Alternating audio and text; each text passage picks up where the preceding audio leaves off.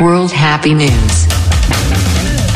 皆様いかがお過ごしでしょうかワールドハッピーニュースのお時間ですワールドハッピーニュースは平井と馬場が世界中からハッピーなニュースだけを集めてきてお届けする番組平井馬場南谷の3人でお送りしておりますさあ平井くん最近どうですかあの会社に来た時にですね上りのエレベーターの中でスクワットをして加圧トレーニングをしておりますそれってあのさ自重があいいや そう言ってみましょうワールドハッピーニュース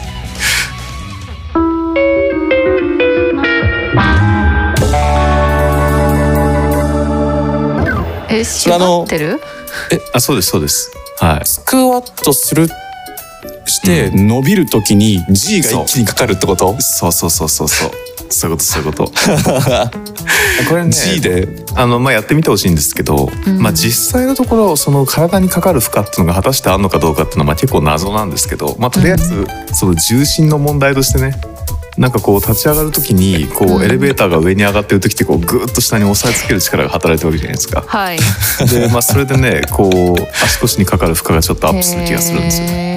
それは皆さんがいるときにやってんの一一人の時だよね。一人で会ってほしいよねでも普通の人の皮かぶって生きてますもんね、普段ね。そうですよね私は真人間ですからね。真人間です、普段はね。普段はうんね。妖怪と同じですよだから構造としては夕方過ぎると妖怪になるというね人混みに紛れて生きてるっていう。そうです。はいゲゲゲですよゲゲゲですね。はい。ゲゲゲのスクワットということでで。はい南さんどうしましたあの前回の映画界の放送があったんですけれども、ありましたねなんとはいリはいスナーのなおちゃんってデザイナーの子が素敵な投稿を作ってくれまして、インスタでアップしております。どうあもありりががとうごとうござざいます。ムービーチケットですよクラシカルミュームービーチケットですでよマジで映画友達なのそのことは映画友達そうっいてうあれいなうんだね。なんかもういい全ね然なるほど。学校が一緒とかそういうのもなくて本当にインターネットで知り合っあなんかイベントで知り合ってその後インターネットだけでつながってて、ひたすら映画の話ばっかりしてます。なるほどそういう関係なのか、面白いな、いいですねそういうのはもい、うん友情です。確かにそういうつながりあるもんなちあょいるちよょい最ね。近はうんうんなるほどね、コンテンツでつながるっていうやつですねええはい、ぜひ皆さん見てください。どうも僕らもそありがとうございれますそれみたいなもんじゃんだってあまあそうだね。確か会にったことなかったもん本ね。当だよ、だってさん2回ぐらいしか会ったことないでしょだってないよ私とないよそうだそうだ馬場さんはハッピーニュースつながりでしかないですよそうだよねまた二人があったら緊張しちゃうね確かにしばらく会ってないからちょっと早く会いましょう早僕はもくう忘酒入れれちゃったたでし状ょ酒入れて合わないと、うんそうだねもう会え会えないよ。触れちゃうもんね酒飲まないと 目合わせらんないよ。ははいじゃあニュース読んでください、い はいはいは、はいいえー久しぶりのニュースでございますけれども。 そうですねはいじゃあまあじとゃりああえず私から行かせていただきましょうちょっとね、前のニュースになっちゃうんですけども、えっとうんうん3月14日の CNN からですねエベレストでお茶会、標高6500メートルのギネス新記録ということで、凍らまあん今と、フェイスえ凍らないのお茶あねえっ、とですこれねだから魔こち法ら瓶？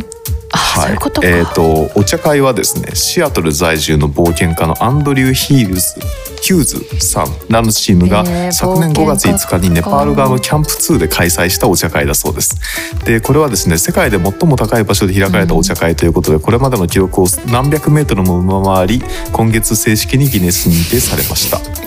でえエーとクストリームティーパーティーだ。すそうなんですでヒューズさんはですねこのパンデミックが始まって各地の渡航制限や国境封鎖で冒険ができなくなった時期にお茶会の開催を思い立ったと、えー山そのものよりも仲間が恋しいということに気づいたらしいんですね。でまあ、これ結構大変だったそうでえーとお茶会用の荷物はアメリカから空輸しベースキャンプまでは役に乗せてバックパックに入れて難所の空運部氷河などを渡渡らなければならなかったとまたシアトルから持参したクッキーが粉々にならないように気を配りながら進んだということなんですね。はい、口のなんだ心配そりゃそうなんですよあーえーまあ、人生の忘れがたい一コマが不滅のものになりましたと話しているということです。そうだよねなんか制限されてからのってまた違そううね感覚でしょうねで実は友達と一緒に山に登ることが大事だったんだってことに気づいたっていうねいいですよね。 友達と普通に登れよじゃ あ。なんでティーパーティーすんだよ。あ まあでー素晴もらしい。ここのインサイトでさ、うんあのあれかもよこれからエクストリームな環境で今までと同じことするのが、あ逆あにあそうだね流行るなんかかもさ一時期あれありましたよね、エクストリームアイロンかけっていうのありましたよねあったねへえ何それあーやけどしそう山の頂上とかにアイロン台持って行ってアイロンかけるっていう、さうんへーなんかそういうコンテンツがあったそれだよね発想は、んそうそうそうそうそう悪いことしたな悪いことっていうか最近似たような経験が あって何はなんかすごいあのまあクレジットカードのポイント貯まってたんで、まあ、いわゆる高級ホテルに泊まったんですよいはいはいいいじゃんいいじゃないそこで私カップヌードル持ち込んで食べましたこれは悪い可愛いもんだよこれは悪いよすどんだごいけでやもばそいれことめしちたのゃかくとちゃ思っなんてか気る持ち分かった そのやべレストでお茶会みたいなもうでも発想同じだよねあそう一緒そうなのごい悪いこと発想だと日思う常よね日常をねエクストリームここな場で所やにる持ち込みむったていこなとこねとをそうああなるほどはいはいはいはい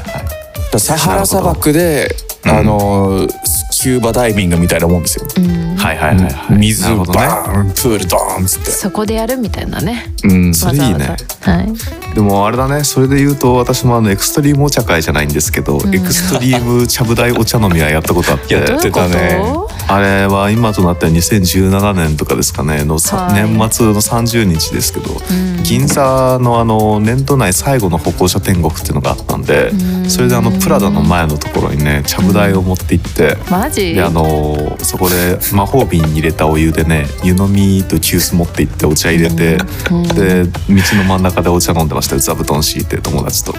やばだってさ何の条例違反でもないもんねえそれいやさ写真撮られたりせんかったあそれでねちゃんとあのあれだったよあのなんですかインスタとか見てると外国の人とかがアップした俺の写真っていうのが上がってたえー見た い、ねえなんかさ銀座のホコ天ってさ変なおじさんいっぱいおるやんなんか猫連れた人とかさはいはいはえい不思議おじさんねあの街角でなんかパフォーマンスしてるといやとかいやうんっていうかなんか何なんだろうああい謎うのおじさんなんかたわしに紐つけて散歩させてるような人あでーしたそれはいる汐留エリアにもいるいやー予備軍ですね平井さん出てねくんねそうかやば将い来ね的にやっぱセーラー服着てほしいかも出たよセーラー服おじさんいますよねセーラいー服おまじすさんよねそれがさ地元の友達がさ最近その地元でセーラー服着た中学生男子を見かけたらしいだおかーらそれどういセーうラー服おじさんのす卵じゃないかなと私は思ってだいぶ早いね目覚貴め重ながものを見ましたね確かに冒頭の平井さんのさエレベータースクワットもちょっとエクストリーム感あるよあねあ確かにそこでやるかってやつだわ、まあ確かうんそうかもし次れをないヒルズとかでやってみたらもっと一番高アベノハルカスとかでやってみたらえそあれでやろ うよスカイツリーあでもスカイツリー人が多いかいやでもまあ人多くてもまあとりあえずやるかな割としっかり G 来そうだよねいや 確かにあのそうだねいわゆるあの超高層のやつの高速エレベーターってやつなんですけどうちオフィス10階だからまああれだけど、うんあの本当に速いやつね、うんそ耳がれツンっでてなるあそうそうそうそうそういやあれでやったらすげえだろうなうんじゃあそそうだねれもまたインスタエでレアベーターッスクプしワてットく部ださい募集してます よメンバはーい今のところ私だけだけどねうんじゃあ次行 きます、はい次行きますよ。えー、サンスポドットコム。はいお願いしますサンスポ。えー、サンケイスポーツですけども、4月はいはい2日の記事です。はえいー、芦田愛菜。今だから話せる秘密、恥ずかしいところでね。珍しい芸能人ニュースなんて珍しいですあよのね、やっぱね、ワーハピはね、芸能ニュースに焦点を当てていかなきゃいけないと思うのよ。あーもうもうはいハッピーなこと多いから。芸能、うんなね、るほそどうやれ、誰がなんか不倫したとかなんだとかじゃなくて。はいねはいハッピーなやつもあるんですあの、芦田愛菜さんですよ。安心して聞いてください、皆さん。ははーいいはい、女優芦田愛菜17歳が2日東京 MX 土曜はカラフルにえ VTR 出演今だから話す 今だから話せる秘密を明かした 芦田は映画「ファンタスティック・ビーストダンブルドアの秘密」の宣伝アンバサダーとして俳優小関裕太ともと共にインタビューに応じたはで映画最大の謎ダンブルドアの秘密にちなんで今だから話せる秘密を聞かれた芦田は小学校3から4年生くらいまで自転車にブレーキがついていることを知らなかったと告白今まで足を使って止ま止まっていたとし友達の家くらいしか行ったこともなくて大きな坂もなかったからブレーキがなくても困らなかったと説明競輪選手みたいだなある日母親からブレーキを使うように注意されブレーキの存在を初めて知 りブレーキこれ と驚いたことを振り返り恥ずかしい今だから言えると照れ笑いを浮かべた以上です。 よかったね。よかったね。以上、えー、どうですか。サンスポさんがもう実は一番ワールドハッピーニュースなのかもしれないよ。俺見てみよう今 度。いやでもすごいな。すごいすごいな。自転車のブレーキ難しいよね。ね、なんであんなうるさくなっちゃうんだろうねすぐ。 あはいはいギギギギギャーってね。うん私あの弱い31にして自転車の練習をしているんですけれども素晴らしいやっぱりブレーキがめちゃくちゃ難しくてこけた、うん、前大丈夫だ待ってブレーキが難しいってどういうなんかキュッてかけすぎちゃって全そのタイヤが浮いちゃって前にこけるみたいなのが結構それはね南やんねアドバイスなんだけど、うん左のハンドルばっかり強めに握った方がいいよそうだね後輪の後輪のやつがブレーキ逆に右の方をやっちゃうと前が止まってクンってなるから、ね、確かに飲めちゃうかもしれないそれで膝すりむきましたよさあ何十年ぶりか、ね、怪我の治りも遅いのにちょっと暖かくなってきたんでまた自転車練習します。まあ暖かくなってきましたからね、うん、本当に気持ちいいですよね。あれ面白いですよね。なんかあの最近シェア、えー、シェアスクーターっていうんですか、電動キックボードあれね、あのループっていうやつがあって、ねはいはい、であのあれで会社行ったり家帰ったりしてるんですよ。うんうん、であれもさブレーキはさ自転車と同じなんだよね。うん、左が後輪なんですか？あいや違いますあの普通にこうグリップを握るっていう意味です。はい。ギュギュね。はい。でさやっぱ自転車しか乗ってないとああいう物理ブレーキっていう要は摩擦の力で止めるやつしか知らないわけですよ。で私は原付も乗らないので、うん、なんかああいうあの要は完全に電化されたブレーキっていうのはさ効き具合が分かんないんだよね。うん、分かりますあれ要はグッてやると完全にこうモーターが止まるっていう仕組みになってるので、思いのほかこうしっかり効くんだよ当たり前だけど、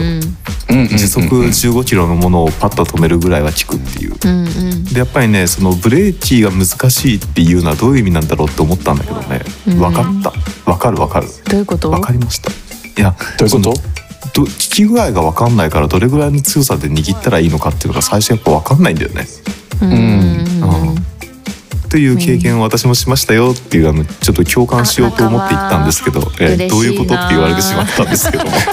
あのえあれってさアクセルがハンドルを前に回転させるみたいな感じああれはねループっていう、えっと、キックボードみたいですよねあそうそうそうそうそう、うん、ループのやつはなんかこういわゆる、えー、自転車でいうところの、まあ、ベルみたいな、うんなハンドルにこうベルがついてるじゃないですか,、まあ、なんかああいう感じのなんかスロットルがあって、えっと、それをなんかこう指でこう親指でねクイッと押し込むとふーってこう速度が上がっていって、それを離すとゆっくりになっていくっていう仕組みなんですでブレーキかけるとそうそうそうそうちょっと機会があったら乗りたいですでも一旦練習したいんですけど公園で走っても大丈夫かああそれなかなか微妙ですね、ね、そうだよねちょっとねそうなんそれね練習できるところがあったらすごいいいんじゃないかと思ってあれやっぱりいきなり行動走ってさヘルメットもなしないからちょっとまあまあ死ぬんじゃないかって思うそう見てるこっちがヒヤヒヤする人いますもんたまにそうだよねんなんかループパークみたいなやつをやってほしいなって思いました、ね、あぜひお願いしたいです、えー、ねなんか大森に交通公園みたいなのがあって、はいはいはい、実際の道路標識とか見ながら自転車練習できるらしいんよ。めちゃめちゃ楽しいよね。楽しそう行きたいんだよね。昔行ったことあるな。それ俺も多分あるな。そう多分キッズたちがね行くんですよ関東の。練習しに行きたいな。楽しかった気がする。ちょっとじゃあ行きましょうか大森交通公園。いやマジで私、初心者だよ自転車。いやいいよい いよ。南野のヘルモヘルメット姿を見この間俺ちびまる子ちゃんアマプラでまる子が自転車の練習する回見ましたから 大丈夫です。 何が大 丈夫なんだよ。はい次行きましょう。さてさてじゃあ行きます。えっ、ー、とですねまあ今あまあいいかじゃあこちらにします。えっと共同通信ですねこちらも3月15日のニュースですえ22年間世界旅行ん22年間世界旅行の一家帰国アルゼンチンでお出迎えということでこれどういうことなのこれは、ねびっくりしますよね何放牧民なのまあそんな感じですよ。えっと、5大陸を22年かけて日本を含む世界102カ国を回ったアルゼンチンの一家が帰国し13日に首都ブエノスアイレスの中心部で多くの市民から出迎えを受けました。そんな多くの市民から。へえーーで出発した時には夫婦2人だった家族ですがもう子供もいて6人に増えたということなんですね。ただの転勤族。学校とかどうするのよそうそうどうなってんだと思うよね、うんでねこれはねエルマン・スタップさんと妻カンデリアさん、えー53歳と51歳の夫婦は、えー22年前の2000年の1月に1928年製の、えー米国車も超クラシックカーね、うんに乗って旅を開始し当初はアメリカのアラスカ州までだった旅程は伸び続け地球約9周にあたる36万2,000キロを移動し旅の途中で4人の子供を産んだというやことなんばです。ー。えーすごいですよね。大変えーよど子うし育て。いやちょっとねどうや俺ってもよくわからないんですよこれ。あうんのヒッ全ピー然なのニュースとしては本当にそれだけなんで、うんだからまあで子もなんか供の学校の話とかも全然わかんないし、だしやっぱその住民に迎えられるってことはやっぱその住民の席を置いて税金は払い続けたってことなんですか、どうなんだろうね。いやでもなんかこのね写真を見るとね「うん Going Around Home」って書いてあるうん、でっかい車に乗って写ス真ー撮パってークラるよシックねカーですよ。スーパークラシックカー。すごい人がいるこれ後ろがキャンピングとかなってんのいかやにななってるんだとさすがに思うんだよね。そうだよね「Going Around Home」っていうコンセプトでやってんだもんねきっとねそうそうそうで後ろそうそう引っ張ってんだと思う何かを。あなるほどねはいはいはいいやでもしかし思ったのはこれ世界のいろんなところで多分この4人の子供を産んでるはずなんですよ。ででさんそうするとさ生まれたところが国籍になるとしたらあこの一家はすごいことになってんじゃないかってイいうンターね。ナショナルだねそうだねねへえ面白いですねねいや22年間かけて世界一周ですただまあやっぱね人人間人生一回なんだからこういうことした方がいいのかなっていう話をちょっとあー思いました。えー私そは、うね家が好きすぎるからな、そうなんです。基礎本能はどこにあるんだろうなそういう人っていやわどこに寄贈するんだろう「Going Around Home」じゃないのやアっぱルゼンチンかなんで今帰ってきたのかっていうねそれがコロナだから確にねうんはいはいまあまあまあ固定資産かかんないようにキャンプカー生活する人もねいるいるぐらいですから未人の息暮らしってやつですよね。いわゆるへえノマドじゃんノーマほドんとですノマドランドって映画見ましたはいあ見てないあれね俺まだ見てないんだよね、あうれんめっちゃ良かったです。はい、うんあの何も言わないんで見てください。わかりましたわかりまなんしかた何も調べず見た方がいい本当に。あなるほど先入観ゼロで、ゼロ俺で監督が中国人ってことしかちょっと知 らないんでうん、えでもめっちゃいい監督だと思いますよ。はい。いきまじすゃかあこれ続いてニュース俺続けちゃってもいいですか、うんそうだねそれがいいねえっ、と3月19日のカラパイヤからですねえっ、と、一卵性の三つ子と知らずに交際していた男性3人同時にプロポーズされて全員と結婚っていうことでもう待ってもう一回言ってどっちがどっち男がどっち？ 男性が男が1一人人ですう、ん。で南アフリカでは法的に一夫多妻制が認められているということで、うん複数の奥さんを持ってる男性がいるわけですね。うんでまあそれで、えっと、そっくりの三つ子姉妹の一人と交際していた男性は、知らないうちに入れ替わられて女性の姉妹ともデートをしていたと。一人と交際していたつもりが三人と交際してたそうな女んのです子ね、めちゃ悪やん。いや本当 ですよ悪い。やばいよねこれね。悪い。でそれで3人同時からプロポーズされた男性は仰天したものの最終的に受け入れ全員と結婚したっていうこと女です性ねからプロポーズするんですね。そうらしいんですプロポーズのの。時に3人デデンで出てきたってことでしょうん、いうんやそうだねなんかおかしいと思ってたよねっていういやすごいねでね三等分の花嫁じゃん。これね男性 は32歳の男性なんですけどうん SNS を介して知り合った女性と意気投合して交際を始めて Tinder お互いじゃない結婚を意識するようになって最終的に結婚話を進めるために相手の自宅に行ったそうなんですね。でそこなるでほどねそっくりの姉妹を紹介されて、実は一卵性の三つ子だったことを知らされでしかもお自分があーあ自分っていうのはあれですね向こう側が時々入れ替わってデートしてたっていうことを告げられて本当にびっくりしたそうですね。びっくりだよ。自転車の三つ子ってのもすごいな。失神か、そそうだよねなんか姉妹間で嫉妬とかしないもんかねほくろの位置とか違ったりしないのかな。まあ確かにそうだよねうん、まあまああ遺伝子みんレながベルで惹かれ合ったんじゃないですか。それはすごいね。うん遺伝子レベルで引っかれ合ってのはまあ本当に大事なことだと思いますようん大事大事。なんか試して合点で見てたんだけどさ 試して合点の知識入れてくるの結これ構前にいたんだけどさうん見てるね、はいはいあうん体体臭体の匂いだよね、はいはいはがい、体臭の、うんでまあ基本的にきついものがあったりするんだけど、うんあのその実験では確か男性がうんめちゃめちゃ運動して汗びっしょびしょになったやつを、ううんんなんかジップロックかなんか入れて、うなんか何何十人かの女性に嗅がせるんだって、んうんはいはいでそれでみんな「おいください嫌だな」ってなるんだけど「え全然気にならないん匂いしない」っていうかまあ「へえいーいのかな」みたいなうん人がいるのよ。でまれにねそれで、うんそうそうそれでねミトコンドリア型だったかな何だったかな、うんなんかの、うんう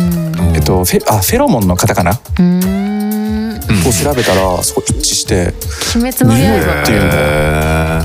フェロモンの方なんかちょっと一緒に 一週間くらいサバイバルして恋人と汗かかせいてい匂いって思ったらいいんじゃないですか。うんなるほどね確かになーうんすごいねそれってあれなんですよなんかこうどれだけ血が遠いかっていうところなんですよほう違うあーそれもねそうらしいなんかなんかこう、なるほど近親ねでの根血が起こらないようにするためのシステ本ム能みたいな的なへー遺そう伝です子レベルで恋してるってやつですね恋してる、ほえあるらしいっすよじゃあいきますよあのね夢のような合金が生まれましたかっこいいねはい毎日新聞ですね3月30、うんえー貴金属8元素混ぜて夢の合金兄弟が成功、えー触媒性能プラチナの10倍ということでへえうん金や銀プラチナなどの貴金属に、えー貴金属に含まれている8種類の元素を全て混ぜた合金の開発に世界で初めて成功したと、兄へーえー兄弟の研究チームが、まあ、米国の学会で発表しました。ほえでもね、水から電気分解で水素を製造する触媒として、既存のね、まあ、プラチナが使われるらしいんだけど、プラチナと比べてそれが10倍以上の性能があるといい、へまあ、研究チームは、えー、青銅器ね昔あったじゃない青銅って、青銅器時代から約5,000年間誰も成功しなかった夢の合金ができた、錬金術じゃないそうなんですよごい折ねハルコンじゃんもうオリハルコンですよ、エネルギー問題の解決にもつながる可能性があると期待しております、へえまあ、ざっくりダーッと読むけど8元素には他にはですねさっきのやつの他にパラジウムロジウムイリジウムルテニウムオスミウムがあると。でいずれも希少で、えっと、対腐食性がありますでなるほどね水と油のように混ざらない組み合わせなんだってながるあほっどなるほどて全て合わせるのは困難とはいでもそこですね、えー兄弟理学科研究科の北川博教授がですね、え非平均化学的還元法平行だ非平行化学的還元法と呼ばれる手法で全てのイオンを均一に含むすえー溶液を200度の還元剤に、えっと、注いで瞬間的に還元させて、えっと、ナノナノメートル規模の合金を作るのに成功、まあ、とにかくですね高温高圧の環境なら大量生産する方法を見つけましたということで原。子レベルのつながりってやつですねはい、まあ今まであるもうなかったもうオリハルコンですよねみたいなにできましたっていう科学ハッピーニュースでした。なるほどかっ素晴こらしいいいなんかまだまだ知らないことっていっぱいあるんだねね、たまにはねこういう科学のこといいよねうんすごいな芦田愛菜から科学まで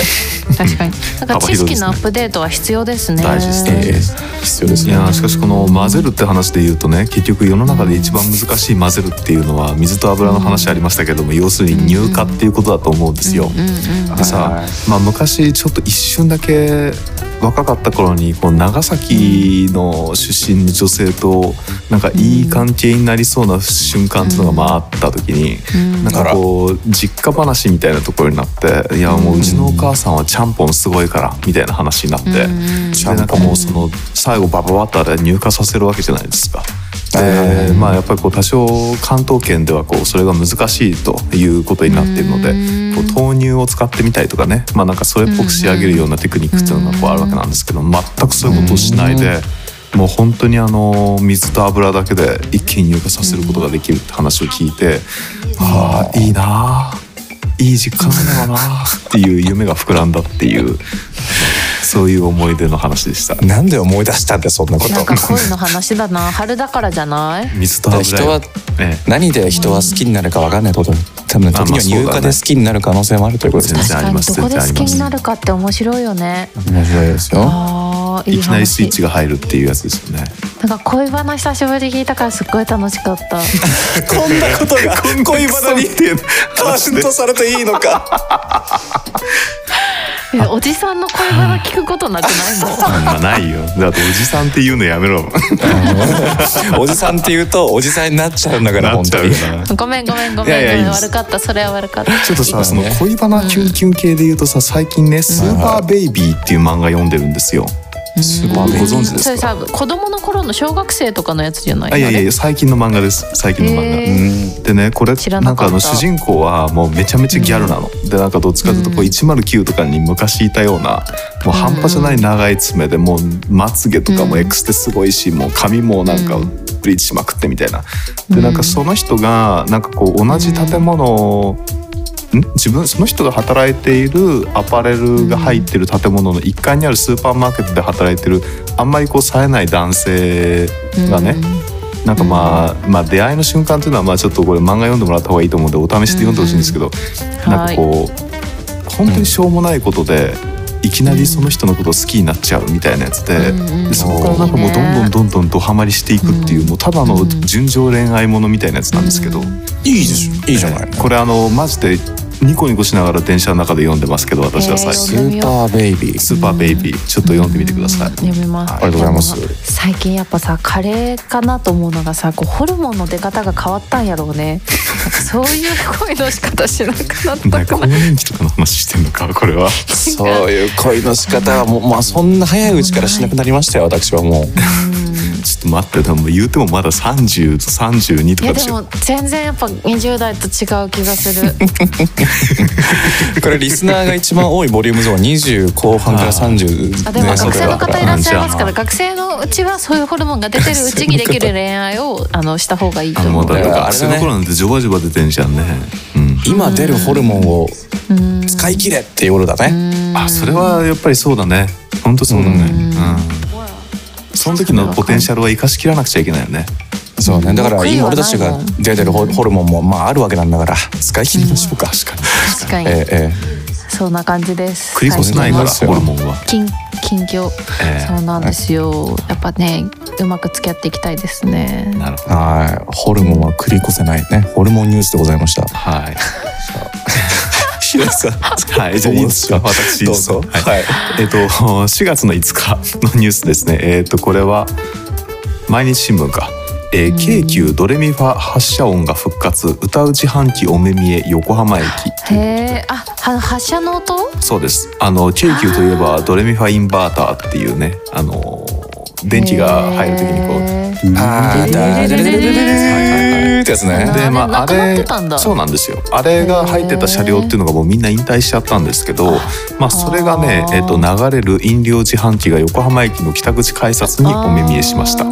えー通称おしゃべり自販機は、えー京急ストアが導入したもので自販機のデザインも、お音階を奏でる機器が搭載されていた京急の線型がモチーフになっていると。えーコインを投入したり商品ボタンを押すと運転士や車掌の間もなく快特品川行きが発車いたしますえそ出れ発進本物が行喋ったといやっつたアナウンスが流 れ商品を取り出すたびにドレミファ発車音が流れる嬉しいいねいなちょっと恥ずかしいような嬉しいいやな本当ですねとい喋るう時話間です機ね。あったね昔京急で昔ってそんな最近まであったよねうんそうそうそうなくなったの知らんかったえーな。ねそうだよね確かにあったな。でその京急のあのドレミファインバーターを、あのーフィーチャーした京急ドレミタンっていうあのキャラクターがいたんですよ。で2000 2000俺が大学の頃だから2009年ぐらいですかね2009年10年ぐらいかなに出てきた なんかやつでなんか京急初の萌えキャラみたいなポジションらしいんですけどあの段ボールにこの京急の電車の絵が描いてあってこうその中にあの小さい女の子がスポッとはまってるっていうねそういうキャラクターデザインだったんですけどはい。可愛かったんですよ元気その子は。今今多分お仕事されてないと思いますね。ああなるほど。これは何とも言えないデザインだねこれねそうなんですよぜひ気になった方はググってみてくマグカップ売ってだますさいよ。ね。あまあ、ねどうやら今話を調べたところ京急検定っていうね、こうあの検定ものみたいなのがあったらしいんですけどそれのためのキャラクターだったっぽいうん感じですへーええ世の中検定だらけだねリンゴ検定もあったし確かにまあお金になるんでしょう。あやめなさいよはい、じゃあ近く次おビジ願ネスのいします。はいえっとじゃあ平井さんどうする、ーこれさ一旦挟みましょうかあそうだねなんかあの先生のじゃがいもの話ってのもありますけどもうーんでも一回最後にしましょうかじゃあ挟みましょう、うんはいじゃあここで皆さん久しぶりのあのコーナーですよいきますかはい南アのやついきますかじゃあコールいきますか久しぶりにはいいきますはねいはいじゃあせーの南アンナ南アンナ明日も日本晴れ。やったぜやっよろしくですたーこのコーナーをね南アンと南アンのお友達が自主的にニュースを持ってきてくれるコーナーです今日はある時とない時があって今日はある時ですはいはいはい、どうぞ今日は私が持ってきました。おね自主的だはい、読みます。10年分のハッピーニュース展開催。おこれ実は電車の中吊り広告で見つけたんですよ。おおハッピびーっニューくりスし展た。うんうんえもうびっくりしたよ。タイアップしたっけって思っしたたもんのうんいつ したはい。これね今年で10周年を迎えたすみだ水族館がここれを記念して10年分のハッピーニュース展を開催いたしますとあいらうことではいはいそうだかならんまだあ全スタッフにまずアンケート調査を行って10年間で起きたニュースを抽出その中から生き物やスタッフにまつわる大小数多くのハッピーなニュースをセレクトし、館内で展示してます。なるほどということでなんか例えばなんだけど墨田水族館対京都水族館ナマコ巡り大激論とか。生子巡り大激論なんかズボンのお尻避ける運営スタッフ TC 立ったり座ったりとあか。いいいいそういうのそういうのいいじゃなうんいそういうなのんかクラゲエリアリニューアルに際しクラゲすごく増えるとかああいいだからいいそうよいうのがなんかちゃんとあのスポーツ新聞の見出しみたいなクリエイティブっていうかちゃんと印なるほ刷どされたっぽいクリエイティブになはっいてはいてはいはいすごくいい感じです。素晴らしいじゃないですかうん、なんか一つ一つのニュースはとてもささやかなものですが間違いなくこの水族館を構成する歴史の一部ですこのハッピーなニュースに触れていただくことで墨田水族館をより身近に感じていただくとともにお客様自身の小さなハッピーニュースを振り返るきっかけになったらとても嬉しいですということでもうまさにじゃんあらワ私たちがールドハッピーニュースと同じ意思を持ってる人、うんいやなんか嬉しかったいやで電車でも見た本時当にあの水族館まあ動物園もそうですけどうんハッピーニュースの質じゃないですかうんうん私たちもよく誕生とかねそうだね言いますけれどもでもそこにちゃんとこう目をつけられてしかもハッピーニュースっていう言葉でね単語をね同じ五感ですよ素晴らしいですね墨田水族館行こう今度ええバイブス感じるねだいぶ感じるしかも墨田水族館私初めて行った時めっちゃびっくりしたのがうんはい入った瞬間すごくいい匂いするんですアロマの、あそうだったうんああなんかこんなアダルトな水族館ある東京すごいってなりましたそんな匂いしたっけエントランスもなんかダウンライトで間接照明ではいはいはななんんかかちょっとね墨田ムーディ水ーな族感じだ館めちゃくちゃ感動して年パス買って帰り ました聞けてますかちちゃゃんんとと、本気じゃんえその時は行ったでもね本当に2回行けばペイするぐらいの金額ああなだるっほたどなるほうどーんえ今度行こえ行こうご行こくうごくう、ういん、やでこのおハッピーニュース展ですか、えーっと当面やってるんですよねうん投資でやってますねあそう6月30日までやってますので皆さん素晴あらしいらですいいじゃなあとい京都にお住まいの人京都水族館もねあのタイ同じ感じでやってるそうなのでタイアップ企画があるんだタイアップがあへるらしいですあとは電車乗ったらぜひね東京都内の方見てみてください上を見上げると。うんえいやあーれでだね、うんうん、うん確かにこの水族館を構成する要素ですって言葉が良かったね素晴らしいよねうんハッピーに満ち溢れた空間なんだ私たちの人生の一部ですよハッピーニュースそうですよ本当にそうですよこの世界を確かに構成してる一部でございますよ間違いないですねいやーでこのおーハッピーニュース展同時開催でう開業10周年思い出キャッチャーフェスティバルってやってるんです よ思い出キャッチャー、これねその UFO キャッチ4ャーね月の28日までやってるんですよミュージアムショップで、うんで、うんこれはクレーンゲームをプレイして引き換え券付きカプセルを取ることで獲得できるもので、えっうと、んどんなものをゲットできるのかって言いますと、えっとですね過去に使われていたものなんだと思うんですけども、もクラゲ水槽とか、あとはね、オットセイのヒゲとか、えっと、子金供魚からのした魚名宝は物やあそうっぽいですよ。へーう宝物だね人によってはいらないと思われるものがあるかもしれませんが、うんクレーンゲームで一挙大放出しますってことえで欲す。しいなちょっと、えー欲しいよねイン。タラクティブだ、えー引き換え景品がなくなり次第終了となりますってことはでい3月31日からやってるからひょっとするともうちょっと1回週末挟むとなくなっちゃうのかもしれないですけど、確かに急げ東京の人、えーまあ、ちょっとあの次の週末にでも行ってみましょうかねうんうんえそうしようそうしよ そうしますうはいはい以上ですはいあ久りしがとうぶごりざいだっまたす、ねありがとうございました、と久しぶりでしたね、はいうんえ例えばリスナーからメッセージ届いてそうなんですああちょっとご紹介しますねいっとこうねはいいはいちょっとねちょっと前の話になっちゃったんですけどごめんなさいねすい読まむせのんが遅くなっちゃって、せっかく送ってくれてる、そうなんです3月22日これ読んでないよねきっとね読うん長らく読んでないと思う、はい。えっと皆さん昼にかけるさんからのお便りです。どうもありがとうごいざいつまもす。ありがとうございまいす常つも連のです昼影さんねええゆるかけさんええーこんにちは。シンガポールからハッピーなニュースをお届けします。イスタナこでんにちはのカワウソファミリーへの配慮はシンガポールでの共同の精神を反映している。これさ読んでない本当に。読んでな読いんでないんじゃない読あれおかしいな。そうか。なんか俺これ、うんメッセージで読んだ気になっちゃったんだねきっとね。でないうんカワウソ、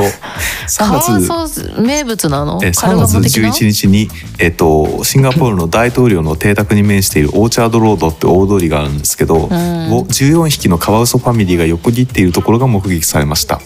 あら、え今ーねリー・シェンロン首相は写真家のバーナードさんがフェイスブックに上げた動画をシェアして私たちのカワウソは次々にイスタナに降り芝生を散策し日光を楽しんでいますイスタナのスタいいッなあフ国立公園局警察そして公共の人々に感謝しますカワウソが安全に道路を渡れるように彼らと我々が都市環境の中で安全に共存できることを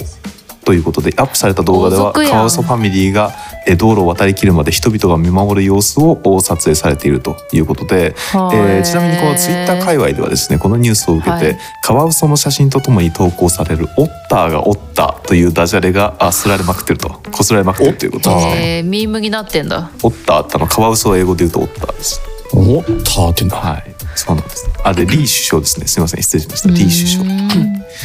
でもその中で実はあの向こうでは、えーとうこのカワウソっていうのが年がら年中目撃されるということで、まあ、日本でいうところのカワカルガモ的なポジションなんですよね。うんえなので日本のカルガモニュースがシンガポールではカワウソニュースなんだねっていうへ話なんです。え面な白るいほどねだからいい話まなあんだカルガモと同じ感じなんだね子連れでいっぱいいるよそうっていなうんですよ。かわいいねえカワウソいるんだ川とかねすごいよね道路。カワウソ見てめえっちゃかわないいみたいねカワウソってめっちゃ可愛いよね。うんキャーキャー泣くよねうんあそうそうそうそうそう。やっぱあのちょっとなんか顔が丸くて目が小さいみたいな。コツメカワウソと握手みたいなコーナーあるよねあよるあるくそういう水族館みたいなカそワうウソなんですよ。うんベネディクト・カンバーバッチってイギリスの俳優いるんですけどはいはい。ベネディクト・カンバーバッチカワウソで検索してほしいんやけど、うんめっちゃ顔似とんよカワウソと一緒に写ってる写真が出てるとかじゃ ないの。とかなくて同じ表情をしたベネディクト・カンバーバッチの顔を並べるっていうミームになっててあのシャーロックの人ですよね。あそうシャーロック・ホームズの人です、はい。とかドクター・ストレンジとかマあ、ーそベうルかの。なるほど。じゃあいいんだよなうちでいうとこのあの生き物係の吉岡さんがカワウソに似てるってやつと同じか確かにそそうういうのイギリそうスそ版うかそういうことそういうこと、ううんんなるほいいですねカワウソもどいいですねうん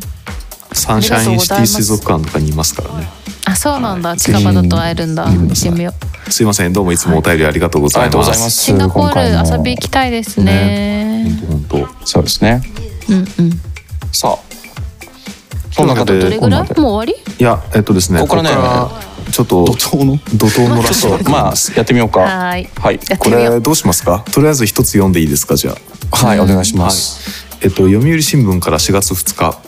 えーとても美形白くてふわふわ目がクリクリゴマフアザラシのベビー」ということで、あらーえーか北わい海い道稚内市のノシャップ寒流水族館でゴマフアザラシの赤ちゃんが1頭誕生しました。えー3月23日に体長64センチ体重約10キロで生まれて母親リップの母乳を飲み生後約1週間で体重17キロまで成長でかっすごいね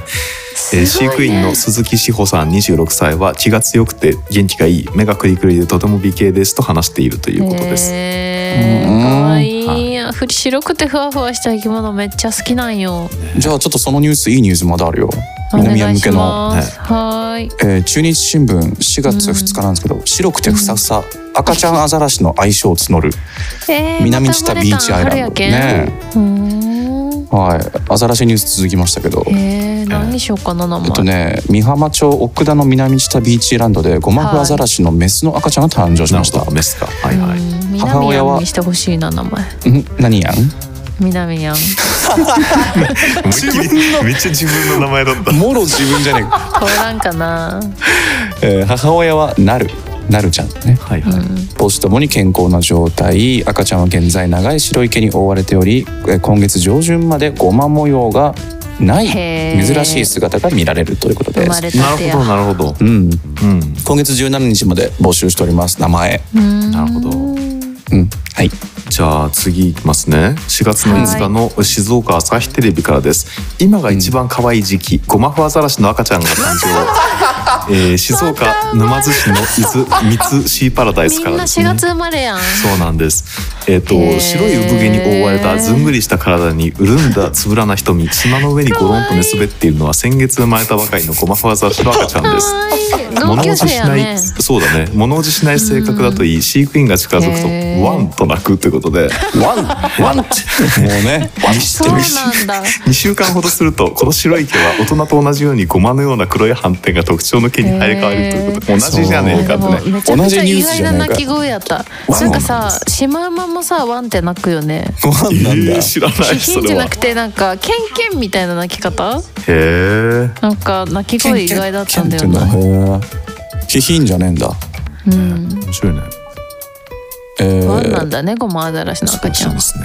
はあ、そういう情報もっと出してほしいね。うん鳴き声ね。どういう鳴き声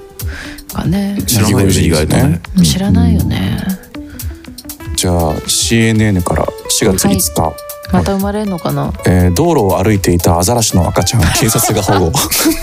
ちょっと斜めやっぱり今産後でシしーズたンねサンラが出産 だし。ラシだらけえ何へーすげえなやっぱどうなってんの春に生まれるのかいやわな。かんないんだけど、本当にね俺と馬場さんでニュース調べてたへらーアザラシゴロゴロ出てアくるんザラだよシねだ らけでなんかめっちゃ嬉しい。なんか今脳内アザラシだらけですよ。お願いし ます。ハッピーだね、えー米ニューヨーク州東部のロングアイランドでアザラシの赤ちゃんロングアがイランドで生まれるんだ。なんかねタマ道ちゃんみたい路だなを歩いてるそう赤ちゃんが道路を歩いてるところを発見されて警察に保護されたとえ迷子って書いた方がいいんじゃない？ね迷子のアザラシちゃんですけども迷子のアザラシじゃない。ワンワンみたいなうんえー地元のねサウスハンプトンの警察によると3日に通報を受けて出出動した警察が、えー環状交差点で、えーあー銭形アザラシの赤ちゃんをあ発ち見ょっした。と違うんだ。ごまんじゅう種だけど類がちょっと違うんだねえー、でも地域が違うから小判みたいな形し刀剣銭形な銭のかな形銭形刑事刑事警部、うんアザラシは駐車場に迷い込んでいるところを住民が見つけて警察に通報近くのホテルの入り口付近を通り交差点にたどり着いたところで捕獲された、おーえーアザラシは魚の群れを追って川を遡ってきたらしいとうんで川から這い上がって公園にたどり着きそこから引き返して移動していく時に交差点にたどり着いちゃったんじゃないのかなという話だそうです。なるほどが迷子じゃん、ですってはい怒涛の4連アザラシニュースでした。ありがとうございました。ありがとうございましたいや、ハッピーですね。ハッアザピーラでシすか。アザラシいい界ね。になりまカルしたねガモもいいけど、アザラシもいいね。アザラシいいね癒しだねこれはねうんなんか癒しだねカワウソも出てきたし、結構いい感じでしたけど。なんか親子連れのやっぱ春ってそういう感じなのか春しらだね。ね。いやなるちほどょっと引き続き春は動物系のニュースよろしくお願いいたします。そうですね赤ちゃんなど、うん赤ちゃんあれ、赤ちゃん可愛いよね。本当に。はい。なるほ次で最後ですか？はい。どお願いします南は覚えてる？バカでかいじゃがいもの話出た。うんいきます美よ。味しくなさそうなやつね。そうやたら茶色いやつ、えーこの前のニュースでは世界最大のジャガイモが見つかったと、うんでもあ,、ありましたねまりにもでかいしちょっと見た目もなんかいびつだからうん本当にジャガイモかどうかを DNA 検査に出したってとこまであったんだそよ、うだそうだ科学鑑定するっていう話があったんそだうね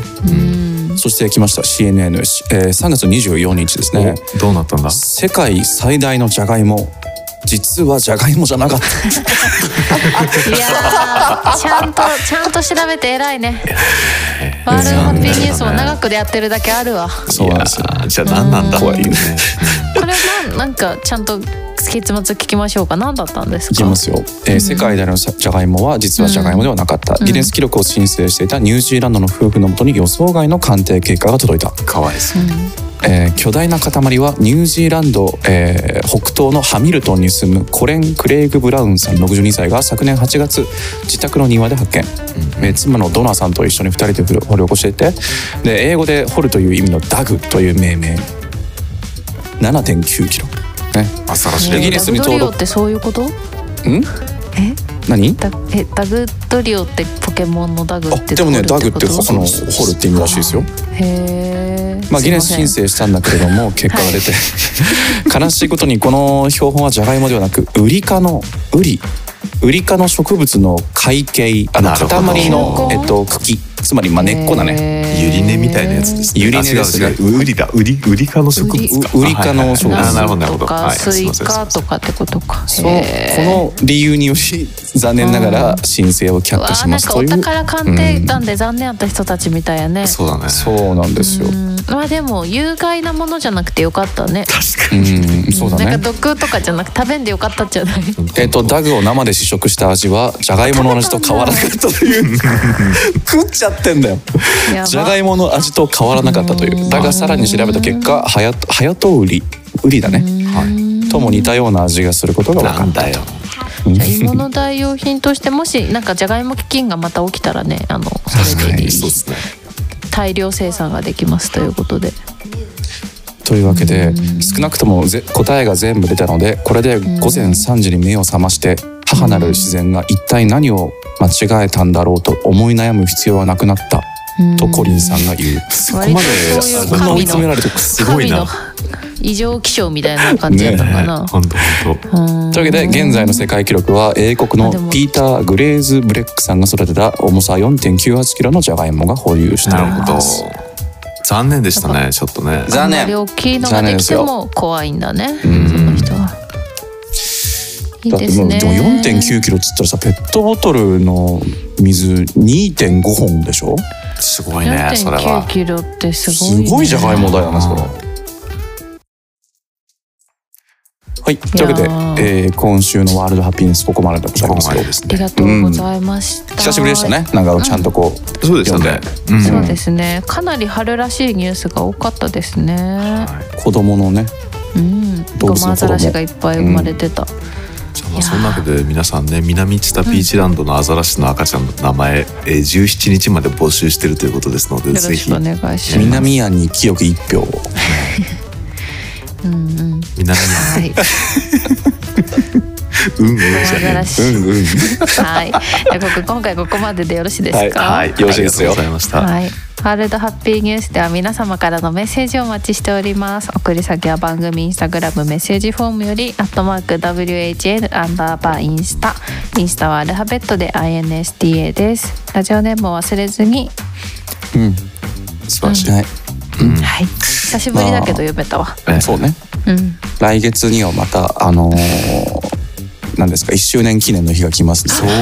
もうすぐだねえこの1ー年も何か続いたのすご忙しいですよね、ビッグイベントです仕事でもないようちらそうですよ、スポンサーも募集しますか1募年だった集常に募集してるんだけどね今んと こね来ないのよねオファーがそうだね今のとこ来ない募ね集してます。はいなんかリスナーへのプレゼントとかも募集したいです。いいですねあこんなグてッかズうちらがうちらがプレゼントすればいいんじゃない？そうですよ自腹そでうしましょう、えーあのもうステッカーは作ったんでねそうなんです、あ、はいちなみにあの投稿をデザインしてくれたなおちゃんには T シャツを送ってますので、あどうもありがとうございますありがとうございまありがとうございす。ます来てください。なんかくれたらぜなんかブツブツ交換の世界ですひ。かあそうだね。らなんかください記者の精神的なやつでやっていくのか。そうですかそうはいトレーディングですいねやえートレーディングでやっていきますのでよろしくお願いいたしよまろしす。くお願いいたしますはい、はい、というわけで、えーここまでのお相手は平井とパパと南やんでした。バイババイ。イバイバイありがとうございましたまたね